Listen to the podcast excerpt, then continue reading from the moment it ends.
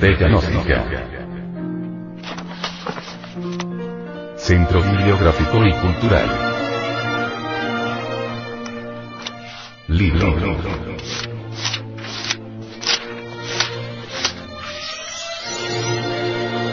Educación Fundamental. Autor. Samael Aumbeor. Este libro fue pasado a formato sonoro digital, para facilitar su difusión. Y con el propósito de que así como usted lo recibió, lo pueda hacer llegar a alguien más.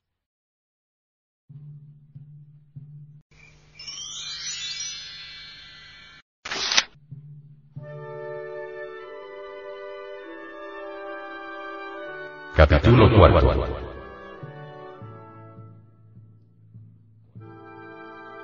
La disciplina.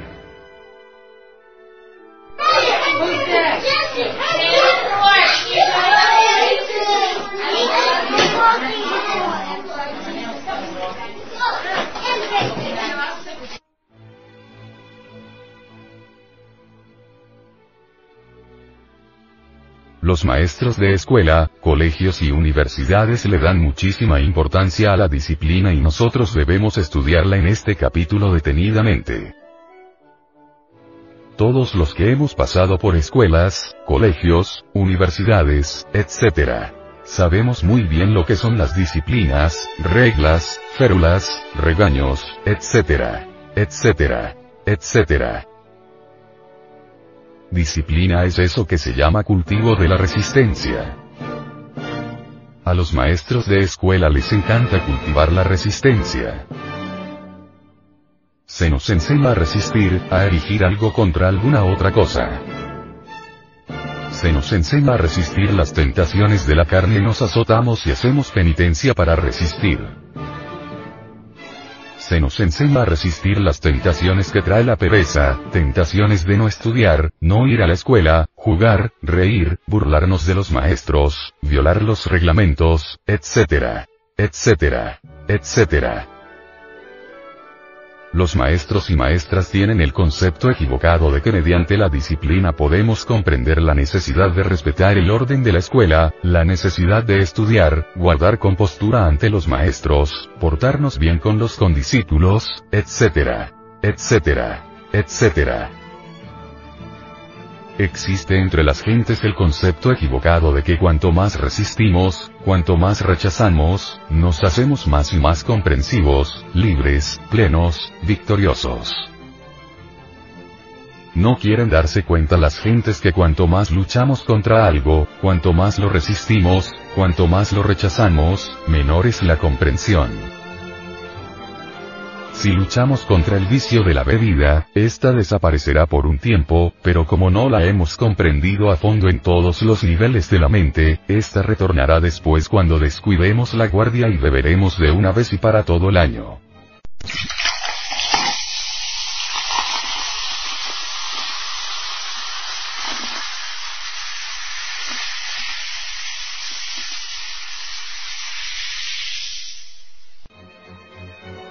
Si rechazamos el vicio de la fornicación, por un tiempo seremos muy castos en apariencia, aun cuando en otros niveles de la mente continuemos siendo espantosos sátiros como lo pueden demostrar los sueños eróticos y las poluciones nocturnas, y después volveremos con más fuerza a nuestras antiguas andanzas de fornicarios y redentos, debido al hecho concreto de no haber comprendido a fondo lo que es la fornicación.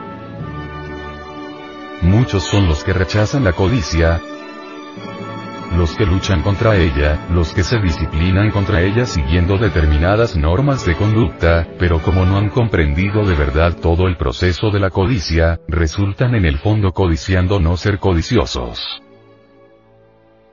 Muchos son los que se disciplinan contra la ira, los que aprenden a resistirla, pero esta continúa existiendo en otros niveles de la mente subconsciente, aun cuando en apariencia haya desaparecido de nuestro carácter y al menor descuido de la guardia, el subconsciente nos traiciona y entonces tronamos y relampagueamos llenos de ira. Cuando menos lo esperábamos y tal vez por algún motivo que no tiene la menor importancia. Muchos son los que se disciplinan contra los celos y al fin creen firmemente que ya los extinguieron pero como no los comprendieron es claro que estos aparecen nuevamente en escena precisamente cuando ya los creíamos bien muertos. Solo con plena ausencia de disciplina, solo en libertad auténtica, surge en la mente, la llamarada ardiente de la comprensión. La libertad creadora no puede existir jamás en un armazón. Necesitamos libertad para comprender nuestros defectos psicológicos en forma íntegra. Necesitamos con urgencia derribar muros y romper grilletes de acero, para ser libres. Tenemos que experimentar por sí mismos todo aquello que nuestros maestros en la escuela y nuestros padres nos han dicho que es bueno y útil. No basta aprender de memoria e imitar. Necesitamos comprender. Todo el esfuerzo de los maestros y maestras debe dirigirse a la conciencia de los alumnos. Deben esforzarse porque ellos entren en el camino de la comprensión. No es suficiente decirle a los alumnos que deben ser esto o aquello, es necesario que los alumnos aprendan a ser libres para que puedan por sí mismos examinar, estudiar, analizar todos los valores, todas las cosas que la gente ha dicho que son beneficiosas, útiles, nobles y no meramente aceptarlas e imitarlas.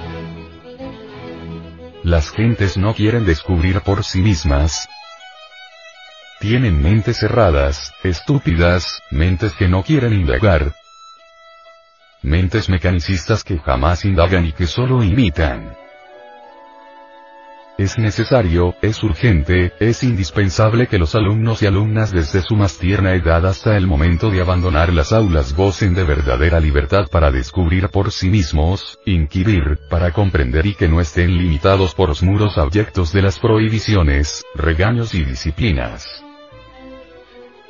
Si a los alumnos se les dice lo que deben y lo que no deben hacer y no se les permite comprender y experimentar, ¿dónde entonces está su inteligencia? ¿Cuál es la oportunidad que se le ha dado a la inteligencia? ¿De qué sirve entonces pasar exámenes? Vestir muy bien. Tener muchos amigos si no somos inteligentes, la inteligencia solo viene a nosotros cuando estamos verdaderamente libres para investigar por sí mismos, para comprender, para analizar independientemente sin el temor al regaño y sin la férula de las disciplinas. Los estudiantes miedosos, asustados, sometidos a terribles disciplinas, jamás podrán saber. Jamás podrán ser inteligentes.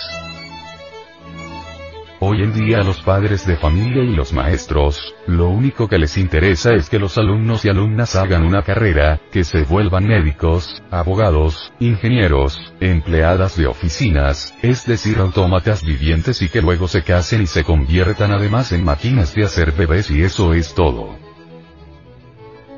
Cuando los muchachos o muchachas quieren hacer algo nuevo, algo distinto, cuando sienten la necesidad de salirse de ese armazón, prejuicios, hábitos anticuados, disciplinas, tradiciones de familia o nación, etc. Entonces los padres de familia aprietan más los grilletes de presión y dicen al muchacho o a la muchacha. No hagáis eso. No estamos dispuestos a apoyarte en eso, esas cosas son locuras, etcétera, etcétera, etcétera. Total el muchacho o la muchacha está formalmente preso dentro de la cárcel de las disciplinas, tradiciones, costumbres anticuadas, ideas decrépitas, etc. La educación fundamental enseña a conciliar el orden con libertad. El orden sin libertad es tiranía. La libertad sin orden es anarquía. Libertad y orden sabiamente combinados constituyen la base de la educación fundamental. Los alumnos deben gozar de perfecta libertad para averiguar por sí mismos, para inquirir para descubrir lo que realmente, lo que de cierto son en sí mismos y aquello que pueden hacer en la vida. Los alumnos y alumnas, los soldados y policías y en general todas aquellas personas que tengan que vivir sometidos a rigurosas disciplinas, suelen tornarse crueles, insensibles al dolor humano, despiadados. La disciplina destruye la sensibilidad humana y esto está ya totalmente demostrado por la observación y la experiencia. Debido a tantas disciplinas y reglamentos, las gentes de esta época han perdido totalmente la sensibilidad y se han tornado crueles y despiadados. Para ser verdaderamente libres se necesita ser muy sensibles y humanistas. En las escuelas, colegios, y universidades se les enseña a los estudiantes a poner atención en las clases y los alumnos y alumnas ponen atención para evitarse el engaño, el jalón de orejas, el golpe con la férula o con la regla, etc. etc. etc. Más desgraciadamente no se les enseña a comprender realmente lo que es la atención consciente. Por disciplina el estudiante pone atención y gasta energía creadora muchas veces en forma inútil. La energía creadora es el tipo más sutil de fuerza fabricado por la máquina orgánica. Nosotros comemos y bebemos y todos los procesos de la digestión son en el fondo procesos de sutilización en que las materias groseras se convierten en materias y fuerzas útiles. La energía creadora es el tipo de materia y de fuerza más sutil elaborado por el organismo. Si sabemos poner atención consciente podemos ahorrar energía creadora. Desafortunadamente los maestros y maestras no le enseñan a sus discípulos lo que es la atención consciente. Doquiera dirijamos la atención gastamos energía creadora. Podemos ahorrar esa energía si dividimos la atención, si no nos identificamos con las cosas, con las personas, con las ideas. Cuando nosotros nos identificamos con las personas, con las cosas, con las ideas, nos olvidamos de sí mismos y entonces perdemos la energía creadora en la forma más lastimosa. Es urgente saber que necesitamos ahorrar la energía creadora para despertar conciencia y que la energía creadora es el potencial viviente, el vehículo de la conciencia, el instrumento para despertar conciencia. Cuando aprendemos a no olvidarnos de sí mismos, cuando aprendemos a dividir la atención entre sujeto, objeto y lugar, ahorramos energía creadora para despertar conciencia. Es necesario aprender a manejar la atención para despertar conciencia pero los alumnos y alumnas nada saben sobre esto porque sus maestros y maestras no se lo han enseñado. Cuando aprendemos a utilizar la atención consciente, la disciplina entonces sale sobrando. El estudiante o la estudiante atento a sus clases, a sus lecciones, al orden, no necesita de disciplina de ninguna especie. Es urgente que los maestros comprendan la necesidad de conciliar inteligentemente la libertad y el orden y esto es posible mediante la atención consciente. La atención consciente excluye eso que se llama identificación. Cuando nos identificamos con las personas, con las cosas, con las ideas, viene la fascinación y esta última produce sueño en la conciencia. Hay que saber poner atención sin identificación. Cuando ponemos atención en algo o en alguien y nos olvidamos de sí mismos, el resultado es la fascinación y el sueño de la conciencia. Observad cuidadosamente a un cineasta. Se encuentra dormido, todo lo ignora, se ignora a sí mismo, está hueco, parece un sonámbulo, sueña con la película que está viendo, con el héroe de la película. Los alumnos y alumnas deben poner atención en las clases sin olvidarse de sí mismos para no caer en el sueño espantoso de la conciencia. El alumno debe verse a sí mismo en escena cuando está presentando un examen o cuando está ante el tablero o pizarrón por orden del maestro, o cuando se haya estudiando o descansando o jugando con sus condiscípulos. La atención dividida en tres partes. Sujeto, objeto, lugar, es de hecho atención consciente. cuando no cometemos el error de identificarnos con las personas, las cosas, las ideas, etc.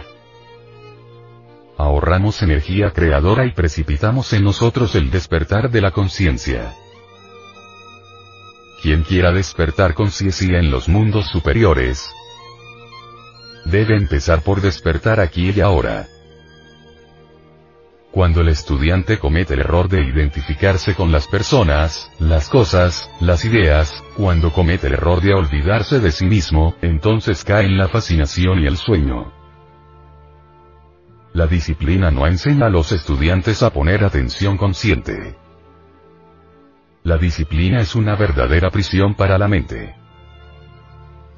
Los alumnos y alumnas deben aprender a manejar la atención consciente desde los mismos bancos de la escuela para que más tarde en la vida práctica, fuera de la escuela, no cometan el error de olvidarse a sí mismos. El hombre que se olvida de sí mismo ante un insultador, se identifica con él, se fascina, cae en el sueño de la inconsciencia y entonces hiere o mata y va a la cárcel inevitablemente.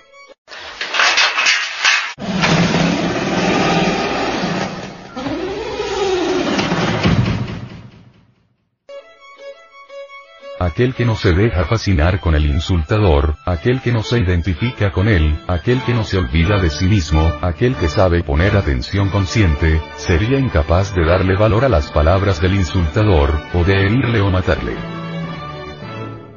Todos los errores que el ser humano comete en la vida se deben a que se olvida de sí mismo, se identifica, se fascina y cae en el sueño mejor sería para la juventud, para todos los estudiantes, que se les enseñase el despertar de la conciencia en vez de esclavizarles con tantas absurdas disciplinas.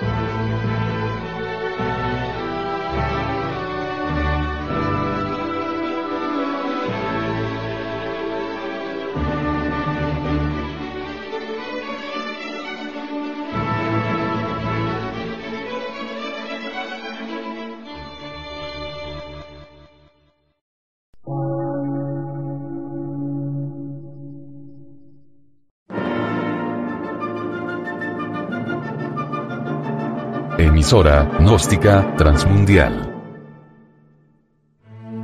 Por una nueva civilización y una nueva cultura, sobre la faz de la Tierra.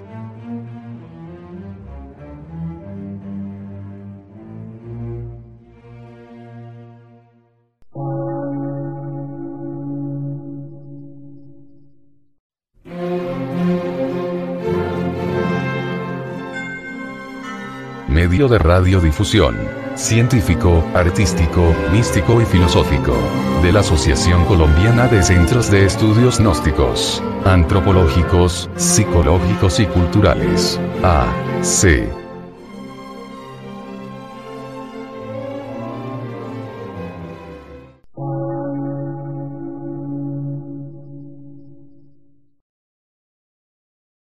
Lectura en movimiento. Difusión sin fronteras.